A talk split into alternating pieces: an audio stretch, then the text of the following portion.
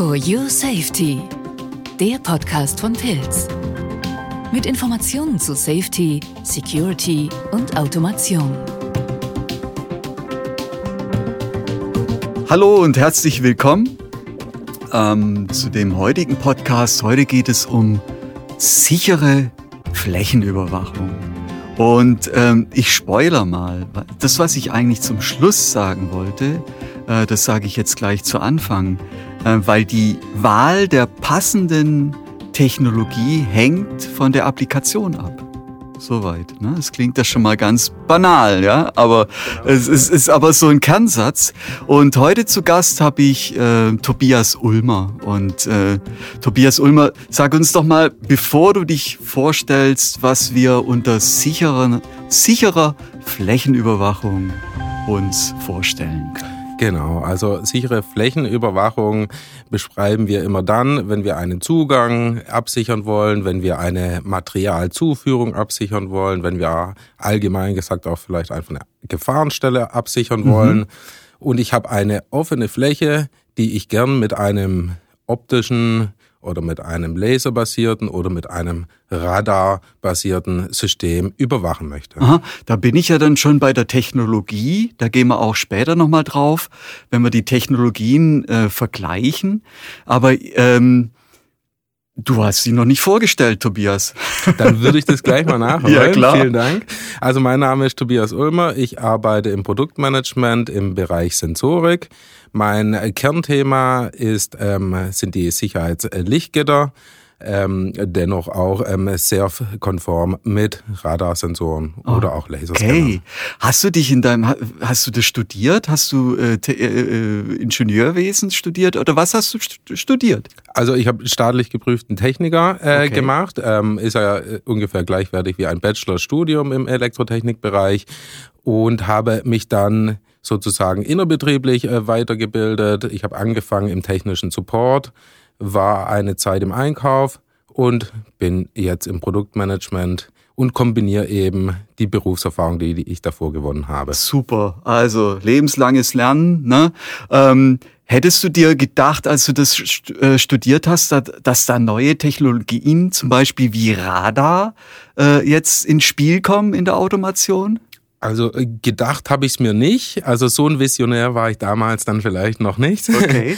Aber ähm, ich finde es sehr spannend, dass es eben auch jetzt äh, radarbasierte Technologien im Einsatz gibt. Man kennt es ja eher vom Militär oder von, von wirklich großen Landflächen, die man überwachen möchte. Hier sprechen wir jetzt aber ja um eine Industrieanwendung, um da sind die Reichweiten ganz anders und eben auch gar nicht so intensiv sind die Frequenzen dann von Aha. der Radartechnologie. Gut, darüber werden wir noch zu sprechen haben, über die Radartechnologie. Aber äh, wir haben jetzt Sensorik äh, im Bereich, äh, was, was können wir nochmal nennen? Ähm, haben wir, äh, nee, nenn du, zähl du auf. Bevor ich rede, redest du. also wir, wir können ja, wenn, wenn ich mir jetzt eine Applikation vorstelle, eine Zugangsabsicherung, dann kann ich dies sehr häufig mit einem Lichtgitter oder mit einem Lichtvorhang absichern.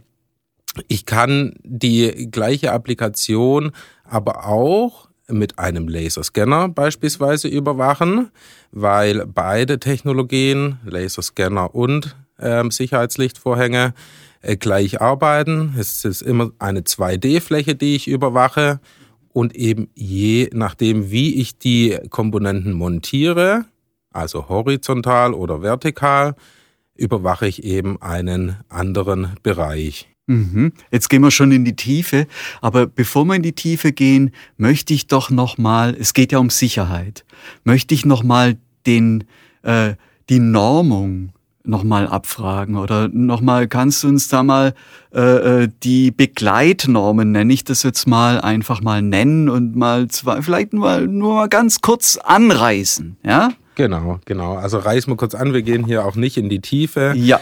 Ähm, ich nenne. Äh, hey, wir haben 15 Minuten, ja. ja, aber ich will jetzt nicht 15 Minuten über die Normen nee. sprechen, weil dann schlafen mir die Zuschauer ein. Die Zuhörer, ja. Die Zuhörer, genau. Und ähm, ich fange mal an. Also eine wichtige Norm, vor allem auch für die Entwicklung äh, von Sicherheitslichtvorhängen, ist die 61496. Da, da Moment, gab's für alle, die mitschreiben wollen jetzt, ja, bitte nicht mitschreiben, weil das, diese Informationen gibt's alles auf unserer Homepage, ne? Auf Genau. www.pilz.com haben wir schon mal Genau. gut vorbereitet. Sie können einfach nach äh, diesem Begriff der Norm suchen, also Genau. 61496 und werden dann direkt auf die richtige Seite geleitet. Alles kein Problem. Also ganz wichtig, diese Norm für die Entwicklung der Sicherheitslichtvorhänge und Laserscanner.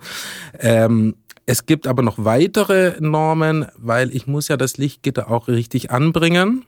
Das bedeutet, dann kommen noch zwei weitere Normen zum Einsatz. Das ist die 13855 und die 13857. Beide Normen äh, beschreiben die, den Sicherheitsabstand. Wie berechne ich den Sicherheitsabstand zur Gefahrenstelle richtig, damit ich meinen ähm, Lichtvorhang weit genug von der Gefahrenstelle beispielsweise entfernt montiere? Und eben auch, es wird über die Annäherungsgeschwindigkeit gesprochen, damit ich eben auch die Sicherheitsabstände richtig ähm, berechnen kann. Mhm. Da geht's um Abstand und Zeit und das muss man einfach klar definieren können. Und jetzt gehen wir mal in so eine End of Line, also bei, bei Verpackungen. Äh, ich finde das, das Wort so toll, End of Line, ähm, bei einer Verpackungsanlage. Und äh, was könnten wir denn da jetzt mal, wenn wir es visualisieren für die Hörer, äh, welche, äh, was, was wird da praktikabel, was, was kommt da oft zum Einsatz? Also ein ganz häufiger Anwendungsfall ist die Unterscheidung zwischen Mensch und Warentransport. Also beispielsweise, wenn ich eine Materialschleuse habe, sollen die äh, Paletten mit der Ware ordnungsgemäß in den Bereich hineingeführt werden, ohne dass die Maschine stehen bleibt oder dass man hier einen Stopp auslöst. Und äh, Das sorgt dann für Produktivität, ne? das sorgt für Produktivität für- für- und ganz wichtig ist Ja. eben, dass eben aber falls ein Mensch dann mal auf dieses Förderband steigen würde, Ja. dass ich diesen eben richtig erkenne, dass eben dieser Person nichts passiert. Okay. Also Und warum, was ist denn der Impuls, dass dann Mensch plötzlich auf ein Förderband steigt? Also was, es, es gibt ja, Ja. also ja, was in natürlich in die- Realität. in, die, in, in den Köpfen der Menschen vorgeht, aber Ja. grundsätzlich stehen ja ganz viel ähm, Personen auch einfach immer unter Zeitdruck. Ja. Es soll immer irgendwas schnell produziert werden. Okay. Und manchmal übergeht man dann vielleicht eben auch die Sicherheit Weil? oder will diese Sicherheit übergehen, damit man schneller zum Ziel kommt. Genau. Aber es ist natürlich nicht empfohlen, Ja. sich auf einen Förderband zu setzen und hinter Zu stehen, ja? Genau, aber Okay. deswegen liefern wir eben auch ähm, unter anderem die Sicherheitstechnik, die das verhindern soll. Ja, also da ist ein Paket runtergepurzelt, der will dahin. Mensch, oh, ja, und vergisst es und steigt da drauf, macht schnell und dann schon passiert der Unfall. Ja, also, und genau das wird durch so eine Lichtschranke dann, oder? Kommt zum Einsatz. Genau, genau. Okay. Und die Lichtschranke hat verschiedene Möglichkeiten, wie ich es einstellen. Du hast ja gesagt, die Materialzufuhr oder die Paletten, die da reinfahren oder ein fahrloses Transportsystem. Was passiert da bei der Lichtschranke? Welche Technologien stecken da Also- dahinter?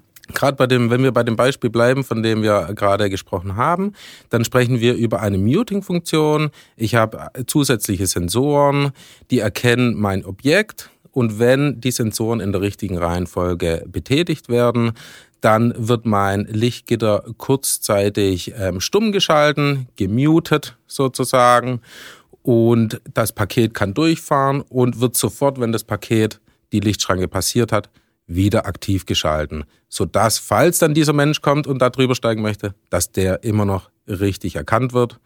Und nochmal ein Beispiel, ich habe vorher gesagt, wenn man drauf steigt aufs Förderband, Ja. man kann sich ja auch ein Förderband vorstellen, das ziemlich weit unten am Boden ist. Also wenn ich eine Autokarosserie habe, die will ich nicht in zwei Meter Höhe haben, Ja, sondern die möchte ich ziemlich am, am Boden haben. Und dann ist der Schritt, dass ich da vielleicht in diesen Bereich reinlaufe, ein wenig, äh, wenig, hinter, äh, wenig hinderlicher als wenn eben einfach mein Förderband etwas größer ist. Jetzt äh, kommt mir dieses äh, Wort Hintertretschutz gerade in dem Zusammenhang. Was ist, wie kann ich Hintertretsch, äh, Hintertretschutz, schwieriges Wort, Hintertretschutz äh, gewährleisten? Genau, gibt's auch wieder verschiedene Möglichkeiten. Da möchte ich auf den Lichtvorhang eingehen. Also den Lichtvorhang könnte ich horizontal, relativ nah am Boden, äh, montiert, hinter dem Zugang ähm, montieren, sodass wenn eine Person drin steht, Menschen können ja nicht fliegen, sie müssen auf dem Boden stehen. ähm, deswegen bringt uns, bringt uns die Technologie da etwas, weil ich dann einfach detektiere, hinten in dem Gefahrenbereich, da ist jemand. Okay. Wie aber auch ein Hintertretschutz ganz häufig realisiert wird, ist mit einem Laserscanner. Also es gibt beide Möglichkeiten. Es kommt immer ein bisschen auf die Applikation an. Habe ich den Platz? Beim Lichtvorhang brauche ich ja immer Sender und Empfänger. Und beim Sicherheitslaserscanner habe ich eben einen Sende-Empfängereinheit sozusagen und ich überwache einfach meinen ganzen äh, Bereich okay. auf eine ziemlich hohe Reichweite. Mhm. Äh, ich habe gehört, dass wir den äh, Laserscanner auch äh, bei bewegten Objekten, also bei fahrerlosen Transportfahrzeugen anwenden kann. Da gibt's übrigens auch einen Podcast äh, zur Absicherung von FTS. Möchte ich ein bisschen Werbung machen äh, in meiner eigenen Sache. Also äh, den könnte ich auch an so ein FTF äh, montieren. Ja, ja, also speziell, also nicht jeden Laserscanner kann man an ein fahrerloses Transportsystem montieren, weil nicht jeder Laserscanner die gleichen Funktionen hat.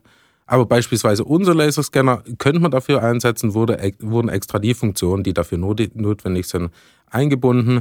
Und der Vorteil ist eben, ich habe eben keinen Empfänger, der irgendwo im Raum stehen muss. Ja. Also mein fahrerloses Transportsystem, da nehme ich im besten Fall vier Laserscanner an jeder Ecke ein. Vier gleich. Und habe dann eben an jed ich muss ja jede Seite abdecken. Irgendwo. Das wird aber teuer. Natürlich, aber es bringt natürlich ja auch eine gewisse Produktivität, okay. so ein fahrerloses Transportsystem. Es ist ja im Prinzip ein Roboter, der ähm, ja. seinen Weg fährt und ähm, ich brauche ja keine Menschen dafür. Also ja. in dem Moment würde ich dann vielleicht da ein bisschen was sparen. Okay. Und Nicht am Menschen. nicht der Menschen. Nein, die Menschen brauchen wir ja immer noch. Hat, ja, hat mir auch gezeigt mit der ganzen Roboterautomatisierung, dass die Arbeitsplätze nicht wegfallen. Ja. Also man hat sogar einen höheren Bedarf wie früher. Ja. Also man sieht, ähm, es gibt ähm, vor allem hier in Deutschland viele Möglichkeiten. Gut. Ähm, jetzt haben wir äh, Lichtschranken, Lichtvorhänge, dann haben wir den Laserscanner und jetzt kommen wir mal zu dem Radar. Genau, zum Radar folgendes zu sagen. Also manchmal hat man ja ähm, ziemlich schwierige Umgebungen, bedeutet, die sind staubig oder wenn ich jetzt an eine Holzbearbeitungs, ein Holzbearbeitungszentrum denke, dann fallen da viele Späne durch die Gegend. Und wenn zu viel Späne auf ein Lichtgitter oder auf einen Laserscanner treffen würde, hätte ich eventuell Schwierigkeiten. Dann ist ganz interessant, mal sich den Radar, die Radartechnologie anzuschauen denn sie erkennt nur metallische und wasserbasierte Objekte und hat eben äh, dadurch eine sehr hohe Robustheit. Okay, jetzt muss ich mal blöd fragen, ist ein Mensch ein wasserbasiertes Objekt? Ja.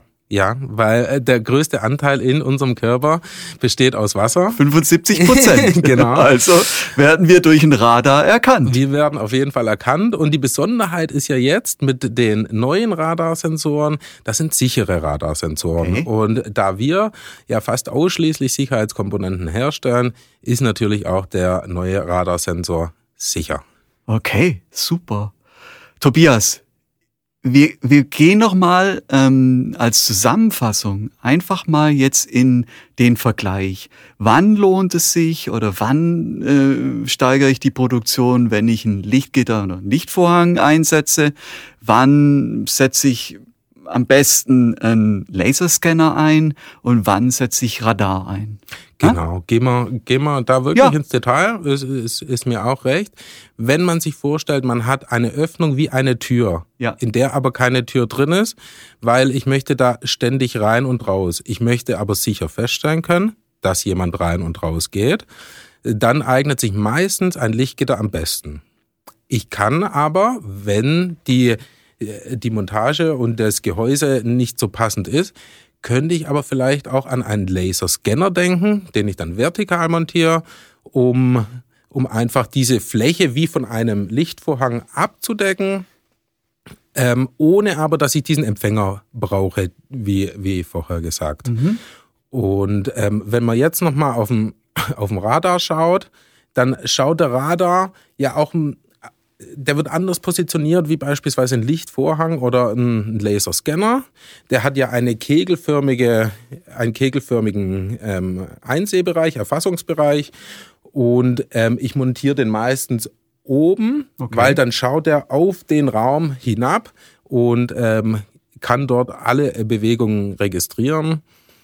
Und, da kann ähm, kein Gabelstapler mehr dran fahren. Genau, genau. Ja? Und manchmal, also häufig hat man den Platz, dass okay. man den unten äh, irgendwo montiert, die Lichtgitter oder den, den Laserscanner. Aber manchmal hat man eben den Platz nicht. Und dann ist auch eine Idee, vielleicht die Technologie einzusetzen, da ich die einfach äh, in ja. zwei, drei Meter Höhe äh, montiere ja, und, fällt sich dann, auf. Hab dann auch meine Absicherung. Ich habe auch jetzt schon Beispiele gesehen, mhm. äh, bei dem die Technologien kombiniert werden. Bedeutet, ich habe vorne einen klassischen Lichtvorhang, der einfach meine Tür, meinen Zugang absichert und habe dann als quasi Hinterdrehschutz hinter äh, dem in dem Gefahrenbereich ein äh, Radarscanner, der mir das den kompletten Raum abdeckt. Wunderbar, das hätten wir jetzt alles wunderbar abgedeckt, hast es super gut erklärt. Vielen Dank, Tobias.